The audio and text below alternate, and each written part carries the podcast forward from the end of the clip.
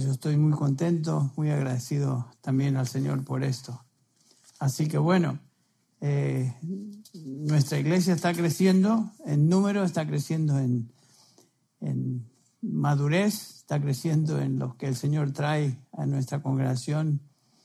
El domingo pasado, no sé si ustedes saben, creo que pegamos al número 790. No creo que habíamos tenido 790 personas antes, así que es un número considerable. Hablando con el pastor MacArthur la semana pasada, le dije que se sorprendió, casi se cae de espaldas porque no, no sabía cuánta gente teníamos. Sabía que había bastante, pero el número se le había, no se le había informado de eso. Bueno, gracias a Dios por eso. Hoy estamos celebrando, anticipando la Navidad y por supuesto el mensaje que vamos a tratar de considerar hoy es justamente eh, el mensaje de Navidad, el mensaje particularmente del nacimiento de Jesús basado en dos pasajes que estaremos viendo, Lucas 2 y también Mateo capítulo 1. Pero es obvio que nos acercamos a la Navidad, ¿no es cierto? Todo alrededor nos indica las luces, la música, las tiendas, el mercado, aún en un lugar tan secular como Starbucks, este, están pasando música de Navidad, ni saben lo que hacen, porque son radicalmente eh, progresistas y liberales, pero sin embargo no pueden evitar de pasar música de que tiene que ver con conmemoración de lo que en general estamos celebrando. Y, gracias a Dios por eso. El, el impacto que el Señor Jesús ha tenido en el mundo es incomparable a través de los siglos. Eh, sin duda es el personaje céntrico de la historia. Eh, sin ir muy lejos, observen ustedes eh, cómo los años del calendario mundial se miden por el nacimiento de Cristo, antes de Cristo, después de Cristo. No dicen antes de Mahoma, después de Mahoma, antes de Buda, después de Buda. No, el, el personaje central de la historia es el Hijo de Dios, Jesucristo. Y nosotros como creyentes recordamos de, ese hecho de una manera singular. Eh, los anales, en, los anales de la historia, nadie, nadie se compara a Cristo Jesús. No hay duda. ¿Quién es este Jesús? Eh, ¿qué, ¿Qué es lo que vino a hacer? Eso es lo que estamos considerando en estos días y particularmente hoy en preparación, anticipándonos a, la Navidad que se aproxima este próximo fin de semana. Increíble que ha pasado un año más. Eh, a mi edad los años van aceleradísimos. Este, y cada año que pasa me doy cuenta, ah, esto fue un santiamén ya. Y digo, increíble, pero gracias a Dios es lo que el Señor tiene para cada uno de nosotros. Pero es bueno que terminemos el año pensando en, el acontecimiento mayor de la historia, que es el nacimiento del Hijo de Dios. Y vamos a considerar dos pasajes, como dije, primero vamos a estar en el capítulo 2 de Lucas, que hemos leído porción de este pasaje, y luego Mateo capítulo 1. Pero este es el relato del nacimiento de Jesús según Lucas, un nacimiento extraordinario, milagroso, un, nacimiento que pasó desapercibido a la gente que rodeaba al Señor Jesús, excepto a su madre María y a su padre José. Desde la perspectiva humana, este, este nacimiento fue como cualquier otro nacimiento, hasta que en el versículo 8 leemos esta descripción de Lucas, Ah, vemos la escena y lo que Lucas nos dice acá. Una escena que conocemos muy bien. Eh, aquellos que hemos sido criados en la iglesia conocemos esto muy, muy bien. Y a veces me temo que lo tratamos con un tono romántico en lugar de considerar con seriedad qué es lo que se está diciendo acá. Lucas dice en el versículo 8 del capítulo 2, en la misma región había pastores que estaban en el campo cuidando sus rebaños durante las vigilias de la noche. Y un ángel del Señor se les presentó y la gloria del Señor los rodeó de resplandor y tuvieron gran temor. Obviamente vemos la razón por la cual tuvieron temor. El ángel del Señor les dijo, no temáis, porque aquí os traigo buenas de gran gozo que serán para todo el pueblo. Noten que el ángel describe, revela eso a los pastores. Ellos nunca habían visto un ángel, posiblemente, y de repente el ángel del Señor, con toda la gloria que eso eh, representa y se nos describe acá, se les aparece y les dice que hay noticias, buenas nuevas de gran gozo que serán para todo el pueblo, y estas son las noticias, versículo 11, porque os ha nacido hoy en la ciudad de David un Salvador, que es Cristo el Señor. Y esto os servirá de señal. Hallaréis a un niño envuelto en pañales, acostado en un pesebre. Y de repente apareció con el ángel una multitud de los ejércitos celestiales, alabando al Señor. Noten que si tuvieron miedo cuando se les apareció el ángel, imagínense cuando se les aparecen ejércitos de ángeles delante de ellos. Ha, de haber sido una, una experiencia increíble. Y dice el versículo 14 que estos ángeles pregonaban lo siguiente, gloria a Dios en las alturas y en la tierra paz entre los hombres en quienes Él se complace. El cielo irrumpe en un glorioso anuncio del Salvador. Las noticias del nacimiento ya no son anónimas ni se reservaban para esos dos, que era José y María, sino que ahora eh, las noticias son para todo el pueblo. Y el versículo 11 declara entonces que el nacimiento del Salvador este Salvador es Cristo, Cristo quiere decir Mesías, y por supuesto el Señor, referencia a su divinidad. ¿Quién es esta criatura? Este niño que estableció el calendario del mundo. ¿Quién es este niño que ha impactado al mundo más que ninguna otra persona en la historia de la, humanidad? El ángel claramente pregona lo siguiente, este niño es el niño de Belén, es el Salvador y después agrega que es Cristo el Señor. Lucas lo identifica acá como el Salvador. Esta es la gran afirmación del versículo 11. Las buenas nuevas de gozo serán que un Salvador os ha nacido. Un Salvador. Desde el momento que hablamos de un Salvador, deducimos que existe un peligro. Eh, salvador, ¿por qué un Salvador? ¿Quién necesita salvación? Debe haber alguna condición amenazadora de la cual tenemos que ser rescatados. ¿Qué es? Como veremos claramente, la escritura nos subraya que ese peligro es el pecado, lo veremos en un instante. En estos días ah, no es común hablar de la salvación, aunque la Biblia lo subraya una y otra y otra vez. Para la mayoría de las personas en el mundo secular, en el mundo particularmente en que vivimos hoy, ni siquiera piensan en, en salvación, ni siquiera piensan en ser rescatados. ¿Por qué? Bueno, en primer lugar, pienso que la razón principal se encuentra en lo que Pablo nos dice en 1 Corintios 2.14. El hombre natural no percibe las cosas del Espíritu, no las entiende. ¿Por qué? Porque para él son qué? Locura. Para la gente pensar en salvación y que Dios envió al mundo a su Hijo para morir y salvar, cosa de locos. Bueno, ese es el mensaje del Evangelio, esa es la palabra de Dios. La pregunta es, ¿qué exactamente o de qué exactamente nos vino a salvar Jesús? ¿Qué necesidad tenemos como seres humanos que causó que Cristo viniera a este mundo? ¿De qué necesitamos ser salvados o rescatados? ¿Por qué necesitamos salvación?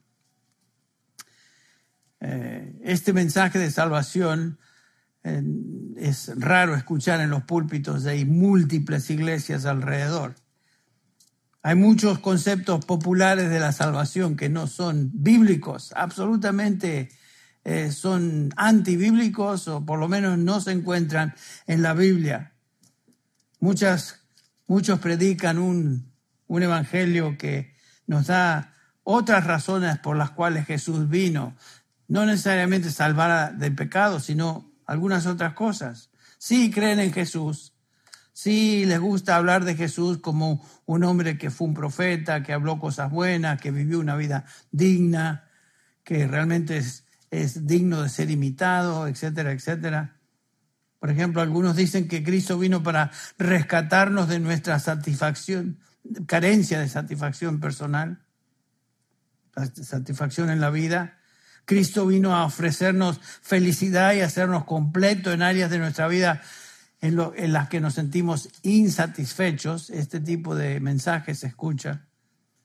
Tal vez el matrimonio resultó ser algo distinto a lo que esperabas. Cristo vino a darte la respuesta. Tal vez tu, tu empleo, tu carrera no es lo que pensabas. Cristo vino a darte lo que te hace falta.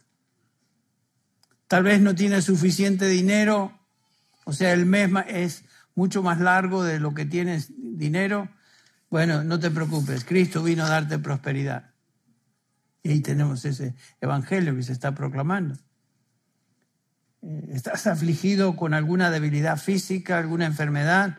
Cristo vino para darte sanidad. ¿Ven?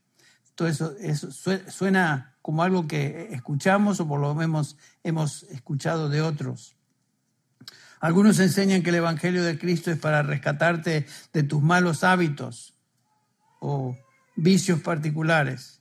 Tal vez el alcohol, drogas, algún hábito debilitante en tu vida, etc. Cristo te ofrece la salida y escape de tu situación o pasión particular. Bueno, en otras palabras, para muchos la salvación que Cristo ofrece eh, quiere decir que Él vino a darte la salida a las cosas que te dominan y no te permiten ser feliz. Ese no es el Evangelio de salvación que la Biblia proclama. Estas cosas no son primarias en la salvación. Decir que Jesús vino al mundo como Salvador, ¿qué quiere decir? No fue para proveer satisfacción de una vida insatisfecha, no fue para llenar las expectativas de lo que el hombre desea en la vida, no fue para hacerte feliz. Cristo no vino para que seas feliz. Esas son razones humanas. Sin duda, Cristo desde el momento que nos salva, nos, nos da gozo y hay felicidad, felicidad en la salvación genuina. Pero Cristo no vino para hacernos felices, Cristo vino para salvar. No todo ser humano se siente mal por algún hábito particular o vicio particular. Hay, gente que se sienten bien en sí mismos, como que no necesitan nada. Están satisfechos.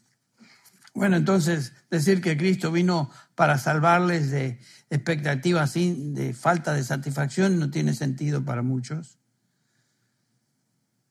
La razón primaria y singular por la que Cristo vino a este mundo fue para rescatar a pecadores de su pecado. En una congregación como la que estamos aquí, sin duda hay personas en este, en este recinto, en este lugar, que no conocen a Cristo como Salvador. Sin duda, siempre hay. Eh, gente que nos escucha tal vez por el Internet, en esa gran audiencia que no nos vemos, sin duda hay personas que no tienen, no conocen a Cristo como su Salvador. Entonces, queremos hacer hincapié en la razón del por qué celebramos la Navidad. Cristo vino a este mundo para rescatar a pecadores de su pecado. Eso es esencialmente lo que estamos proclamando y aún de una manera visual. Cuando vemos el pesebre, cuando vemos los reyes magos, cuando vemos los pastores, cuando vemos esa escena, es lo que nos está diciendo esa escena. Este es el Evangelio. Cristo vino a salvar pecadores. ¿Por qué? Bueno, porque la ira de Dios se revela desde el cielo contra impiedad e injusticia de los hombres. Los hombres son injustos, los hombres son impíos, pecadores. ¿Se sientan o no?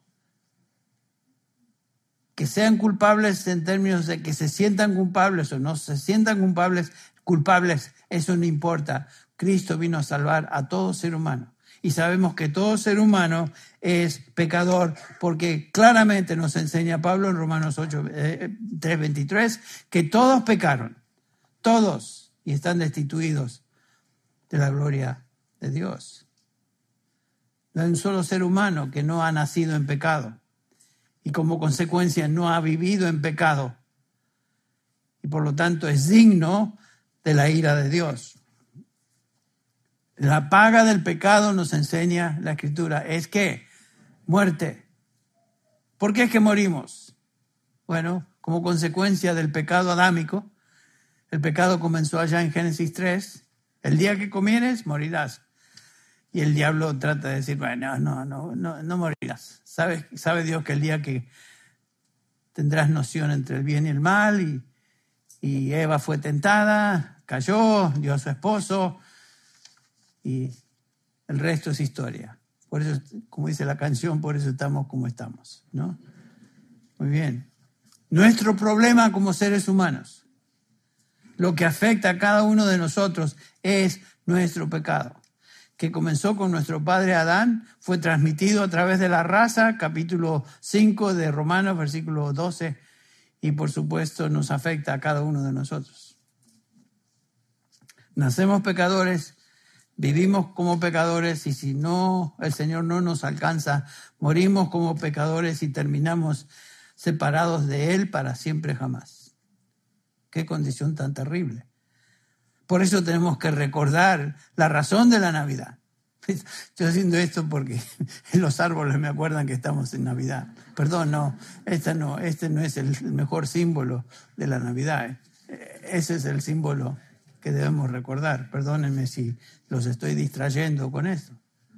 Por lo menos este año no tenemos un grillo ahí adentro que eh, hace el año pasado o el anterior nos molestaba. Yo predicaba y decía cri, cri.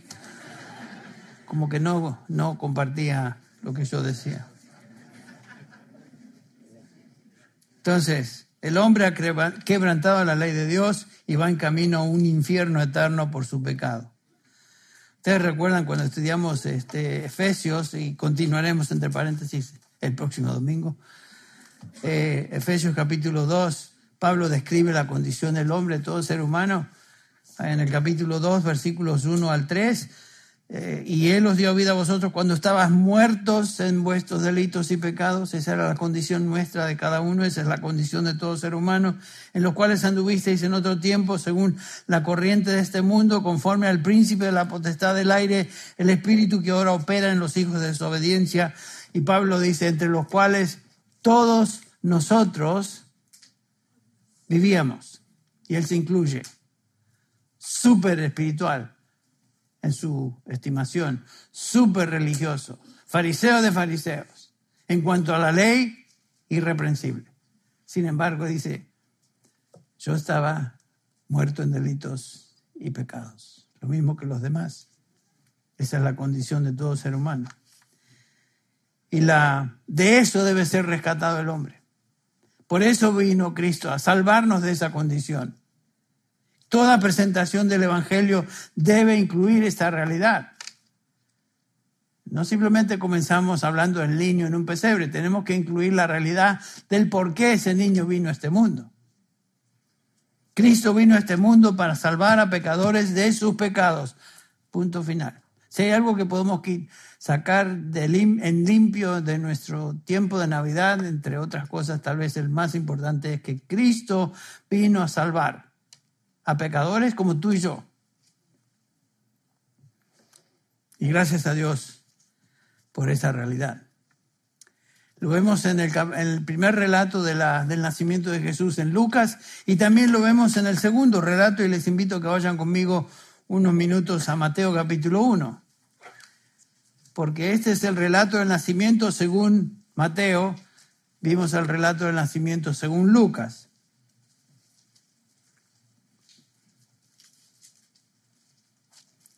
Comenzando con el versículo 18, el autor bíblico, Mateo en este caso, dice lo siguiente, y el nacimiento de Jesucristo fue como sigue.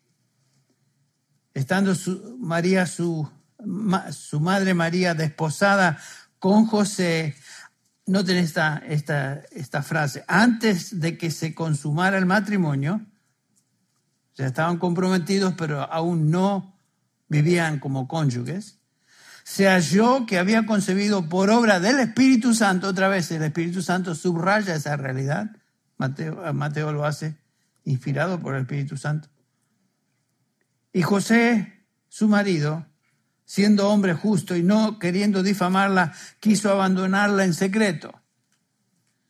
Pero mientras pensaba en esto, he aquí que se le apareció en sueños un ángel del Señor diciendo, José, hijo de David, no temas recibir a María tu mujer, porque lo que se ha engendrado en ella es del Espíritu Santo. Otra vez, esa, ese énfasis. María fue, engendró al Señor Jesucristo y nació Cristo de la Virgen María, es cierto. Versículo 21, y dará a luz un hijo y le pondrás por nombre Jesús. Me encanta eso. Veremos por qué. Y la razón es porque ese nombre representa lo que él iba a hacer. Porque él salvará a su pueblo de sus pecados. Todo esto sucedió para que se cumpliera lo que el Señor había hablado por medio del profeta diciendo, he aquí la Virgen concebirá, y dará a luz un hijo y le pondrán por nombre Emanuel, que traducido significa Dios con nosotros. Cristo es Dios. Jesús es Dios, Dios hecho carne. Y cuando despertó José del sueño, hizo como el ángel del Señor había mandado y tomó consigo a su mujer, y la conservó virgen hasta que dio a luz su hijo y le puso por nombre Jesús. Jesús. Todos estamos familiarizados con la historia de José y María, estos dos jóvenes judíos. Nos dice el versículo 18 que estaban desposados, pero aún no habían consumado su relación matrimonial. Un casamiento hebreo que incluía dos, dos pasos, por decirlo así, uno, el primer paso constituía un, un periodo que le llamaríamos de compromiso. Estaban casados, legalmente casados, pero aún no estaban físicamente unidos. Era un periodo. Y después la segunda etapa del casamiento judío hebreo era que se, eh, se celebraba la boda, la cual culminaba finalmente con este, consumar su relación conyugal. Ahora, cuando el, el, el, ángel se le aparece a José y María, se encontraban justamente en el primer periodo. Estaban comprometidos, pero aún no habían consumado su relación. Estaban, no estaban, estaban desposados, por, como dice el pasaje, pero no viviendo en una relación conyugal. Esto lo dice el versículo 18 estando su madre María desposada, antes de que se consumara el matrimonio, eso lo aclara el pasaje. Así que cuando el, ángel se aparece a José y le dice, mira José, no temas recibir a, a tu esposa, a tu mujer María, no es que ha sido infiel, lo que se ha engendrado en ella es del Espíritu Santo. Así que no temas, recíbela en ese periodo, bajo esas circunstancias, entonces el ángel se le aparece, le explica a José lo que, lo que había sucedido y lo que iba a suceder. Tendrían un hijo, un hijo que era el producto, no era el producto de una relación entre José y María, un hombre y una mujer, sino que era el resultado, sería el resultado de la intervención directa del Espíritu Santo sobre María. El pasaje es claro, por obra del Espíritu Santo. Ven como para la gente que no cree la Biblia, esas cosas tonteras, locura, porque el hombre está predispuesto a no creer lo que Dios dice y él está muerto en delitos y pecados y no entiende, no percibe. Se le hace tonto. Bueno, para nosotros eso no es tonto. Eh, para nosotros es una bendición preciosa, incomparable saber de que Jesús fue engendrado por el Espíritu Santo y nació de una virgen, María. Y este hijo, dice el ángel, llevaría un nombre muy especial, ya lo vimos, Jesús. Jesús, en griego, es una transliteración del, del hebreo Jehoshua o Yeshua, que es la referencia a, a Jehová y el hecho de que Jehová salva, o sea, Jehová es salvación, eso es lo que quiere decir. El nombre Jesús quiere decir Salvador, quiere decir Jehová salva. Por eso me irrita a mí, me irrita, me molesta a mí escuchar a nombres normales, gente que se llama, que llama a sus hijos Jesús. ¿Cómo que Jesús? Jesús tiene, tiene una, una razón muy particular. Perdón, hermanos, si hay aquí chuis. Pero le entiendo, ¿no? no es su culpa, es la de sus padres. No, no, no se molesten. Pero Yeshua, Jesús, quiere decir Salvador. Y Jehová salva. Si tú te llamas Jesús, ¿a quién has salvado tú? A nadie. Te sobra el, nombre como pantalón de cura. No sirve, no, no, no, no tiene razón de ser. Perdón. A veces me destapo y digo cada cosa. Después me escucho y digo, no, no. Pero ya es muy tarde, ya salió. El mensaje angelical enfatizaba eso que el medio de salvación sería Jesús y ese Jesús traería salvación a su pueblo. Jesús. Es triste observar cómo el concepto de salvación se ha diluido, ¿no es cierto? Y la gente ni, tiene idea de lo, lo, que es la salvación y tienen conceptos totalmente populares, populares y ajenos a, a la salvación, como estuvimos observando, la salvación bíblica. La salvación de la cual el ángel habla en este pasaje es la salvación que solo Dios puede traer al hombre, es salvación del pecado. Y el único que puede llevar a cabo esa obra de salvación del pecado es Jesús, Jesús, Salvador del mundo. Cuando la Biblia habla de salvación, y este es el sentido de la salvación de este mensaje del ángel, entonces la escritura habla primordialmente de salvación de la paga y el poder de pecado. De eso habla. ¿Por qué? Porque como ya vimos, el hombre está muerto en delitos y pecados. Y necesita ser rescatado de esa condición y solamente Cristo puede llevar a cabo ese, esa obra de salvación. El hombre está muerto, estábamos todos muertos. Y Dios intervino a través de su Hijo, su Espíritu en nosotros. El hombre está muerto en delitos y pecados y sabemos claramente, no sé la última vez que checaron, pero un muerto no puede revivirse a sí mismo. Un muerto no tiene la capacidad de darse vida. Y estábamos todos muertos. La obra de salvación pertenece a Dios. La, presentación del Evangelio se resume en esta proclamación del apóstol Pedro en Jerusalén cuando enfrentó a los, a los judíos y les dice, sabed todos vosotros y todo el pueblo de Israel que en el nombre de Jesucristo Nazareno, a quien vosotros crucificasteis, a quien Dios resucitó de los muertos, por él este hombre se halla aquí delante de vosotros. Recuerdan que ese hombre había sido milagrosamente sanado por Pedro, pero no fue Pedro, fue Jesús quien hizo la obra a través del apóstol. Y el versículo 11 dice, este Jesús es la piedra desechada por vosotros, los constructores, pero ha venido a ser piedra angular. O sea, la base fundamental del Evangelio es Jesucristo. No hay Evangelio sin Jesucristo. Por eso el versículo 2 enfatiza Pedro, y en ningún otro hay salvación, porque no hay otro nombre bajo el cielo dado a los hombres por el cual podamos ser salvos. No hay otro nombre, hay un solo Jesús, con mayúscula.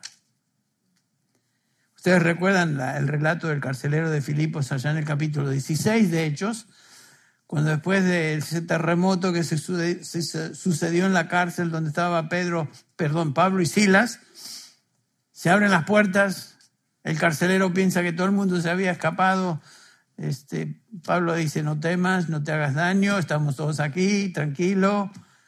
Y como resultado de eso, el carcelero casi se, tal vez se desplomó, dice, señores, señores, porque había visto un milagro que no, no tiene comparación. ¿Qué puedo hacer yo para ser salvo? ¿Qué debo hacer para ser salvo?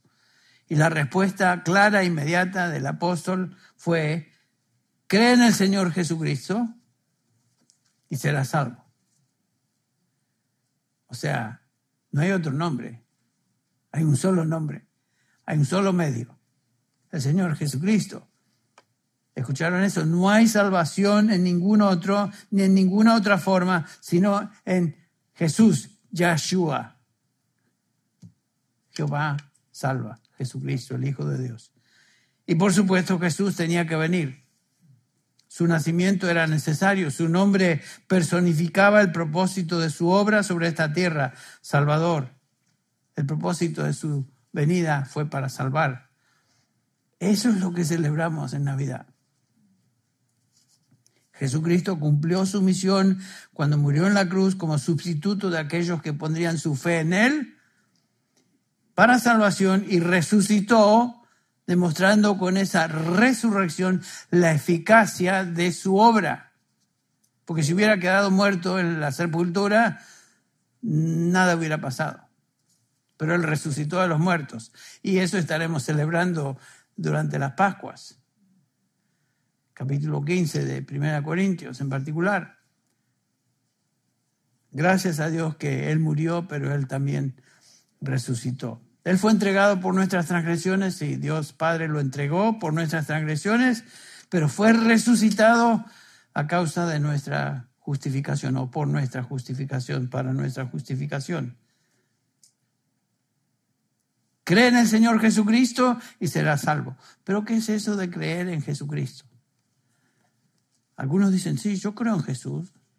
Claro, la mayoría de los que se llaman cristianos, sino todos los que se llaman cristianos, creen en Jesús. O en otras palabras, creen en un personaje histórico, Jesús, Jesucristo.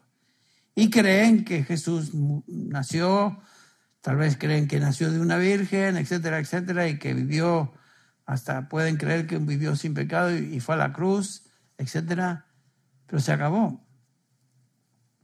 Eh, en otras palabras, creen en Jesucristo que existió, murió más tarde en una cruz, pero es todo. Es una asentir intelectual de que Jesús vivió, existió. Pero esa no es la fe que se describe en el Nuevo Testamento como la fe que salva, porque claramente nos enseña Santiago capítulo 2, ¿no es cierto?, que los... Ah, los demonios creen, los demonios creen eso, son ortodoxos, todos son evangélicos los demonios, eh, pero no hay salvación para ellos. Ellos más. Sabiendo esto, tiemblan, porque saben que Cristo vino a juzgar también a todos aquellos que rechazan a Dios.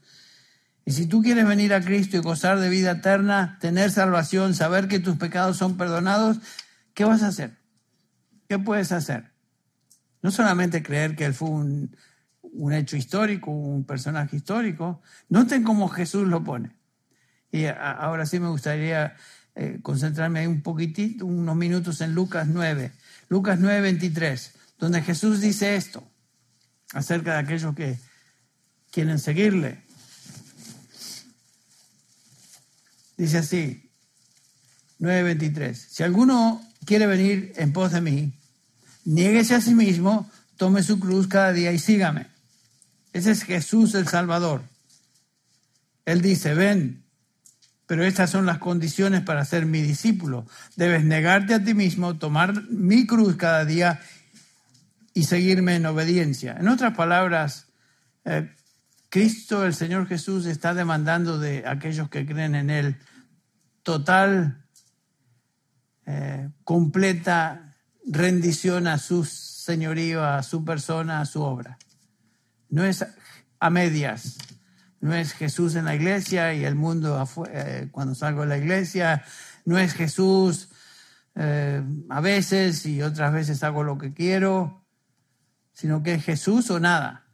Es Cristo o nada. Y quiere decir eso, el versículo 25 tal vez nos ayuda a entender, 9.25 de Lucas. Pues, ¿qué, ¿de qué le sirve a, un hombre haber ganado el mundo entero y a sí mismo, y él mismo se, se destruye o se pierde? Lo que Jesús nos está diciendo es que si uno obtiene todo lo que desea en este mundo, eh, pero queda Jesús a un lado, perdió todo. Perdió todo. Entonces, si alguien quiere salvar su vida, su alma, poseer salvación y seguir a Jesús, debe primero negarse a, sí mismo, abandonar sus propios deseos y todo lo que el mundo ofrece y tomar la cruz, que implica la, si es necesario dar su vida por el Señor.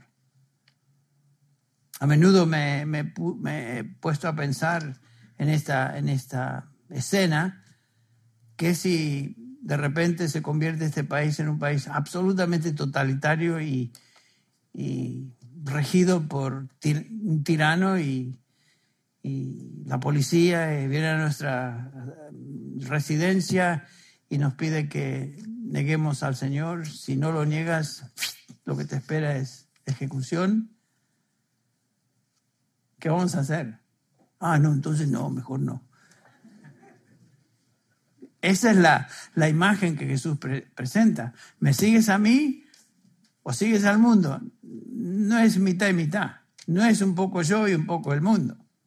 Porque eso implica que entonces tú no estás comprometido conmigo. Es Él o es todo.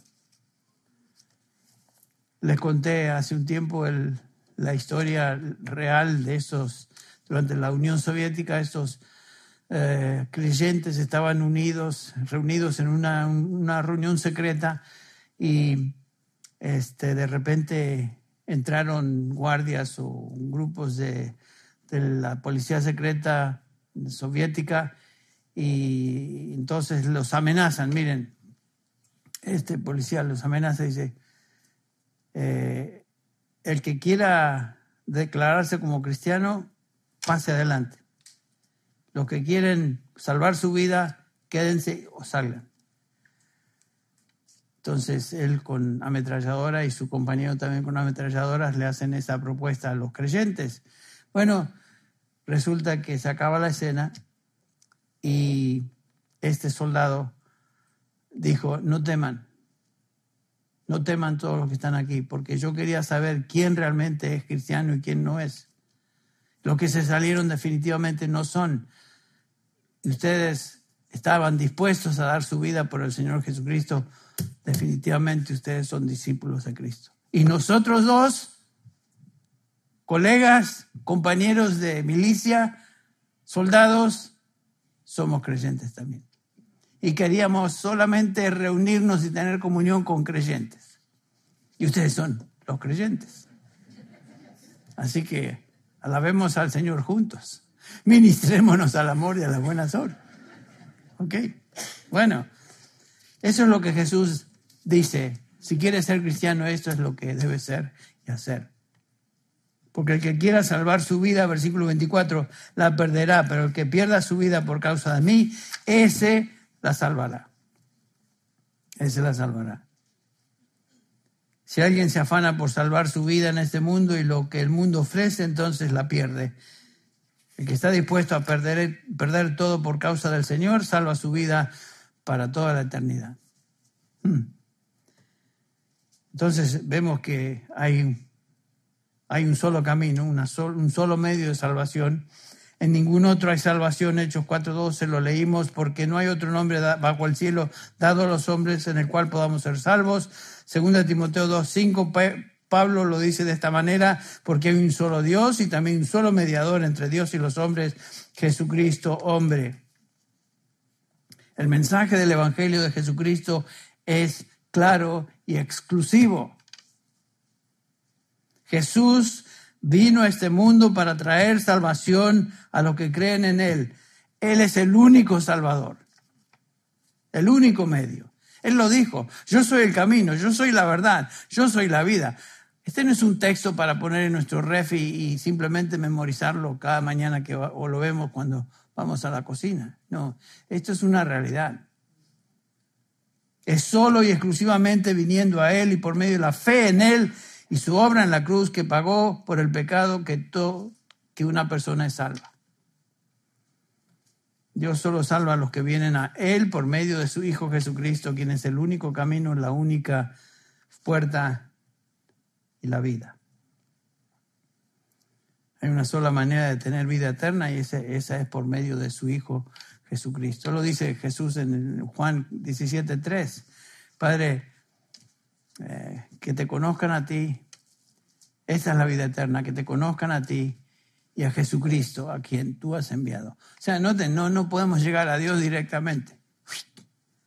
Las personas que piensan que van a llegar a Dios directamente eh, por medio de su religión, por medio de su fe rara, lo que sea, no, hay un solo medio y ese medio es Jesús, el que celebramos aquí en esta época, Navidad. Entonces, no sé dónde estás tú hoy. ¿Dónde estás? ¿Qué significa la Navidad para ti? ¿Qué es lo que celebras? ¿Celebras un feriado, una fiesta especial en el almanaque donde te reúnes con tus familiares y amigos, que es muy agradable, ¿eh? muy lindo, precioso, pero eso no es el motivo principal. Debes considerar en esta época la razón verdadera por la cual la Navidad existe, que es lo que celebramos esta semana. Y hoy recordamos de manera particular por medio de estos dos relatos del nacimiento de Jesús. La pregunta es, ¿conoces a este Jesús? Como tu Salvador, no como un personaje histórico. ¿Conoces a Jesús como tu Salvador? Esa es la pregunta. Jesús dijo también, venid a mí todos los que estáis trabajados y cargados, hablando del pecado, que yo os daré descanso. Después, más tarde, dice, al que a mí viene, no le echo fuera. Entonces, ¿qué será tu respuesta a este Jesús que vino a salvar pecadores como tú? Y él te dice, venid a mí. Venid a mí. Ven a él y simplemente pídele que te otorgue salvación, porque para eso vino, para dar salvación a personas pecadores como tú. Ahí está. El mensaje del Evangelio es realmente simple, no es complicado. Cree en el Señor Jesucristo, su obra en la cruz a favor de tuya. Si eres alguien que el Señor te está llamando a salvación, cree en eso, deposita tu confianza en el Señor, ven a Él, pide que te dé salvación y, y Él lo hará. Él lo hará. Jesús vino a este mundo, Dios hecho hombre, nació en Belén para morir, en la cruz y pagar con su sacrificio por los pecados de todo aquel que cree. Antes de expirar, Jesús dijo, ¿se acuerdan las últimas palabras? Consumado es. Lo cual quiere decir, ya está, perfecto. La obra de Cristo en la cruz fue perfecta. No hay nada que agregar, no hay nada que quitar. Ahí está, es todo. Y todo lo que Jesucristo demanda es que te rindas a Él, que implica creer en lo que Él ha hecho a favor tuyo y someterte a Él y desde ahora en adelante seguirle a Él. Jesús fue sepultado después de haber muerto, resucitó al tercer día, fue exaltado en gloria y hoy, gracias a Dios, intercede perpetuamente por los santificados, dice el autor de Hebreos, por cada uno de nosotros que Él redimió. Creo que la respuesta que debemos dar y tener es como la misma respuesta que los pastores de esa noche se nos describe ahí en el capítulo 2 de Lucas. Al oír estas cosas salieron alabando y glorificando a Dios. Esa es la única respuesta. Vamos a orar. Señor, te damos gracias por eh, la Navidad, te damos gracias por lo que esto representa. Gracias, Señor, por este acontecimiento precioso que nos introduce a, cómo la salvación fue traída a este mundo por medio de tu, Hijo Jesucristo, Dios hecho carne. Señor, te, alabamos y te bendecimos. Ayúdanos a, a meditar en estas cosas, como los pastores lo hicieron, y glorificar tu nombre, alabarte. Señor, queremos ser discípulos dignos de ti. Bendícenos, ayúdanos, Padre, por medio de tu gracia, danos la capacidad para tomar la cruz cada día y seguirte a ti. Eh, bendice a cada persona aquí presente, a aquellos que escucharon este mensaje a través de eh, internet. Y Señor, llévanos con bien, despídenos con paz, con bendición. Llévanos a nuestros hogares regocijándonos en esta realidad y danos, danos una bendecida Navidad en el nombre de Jesús. Amén.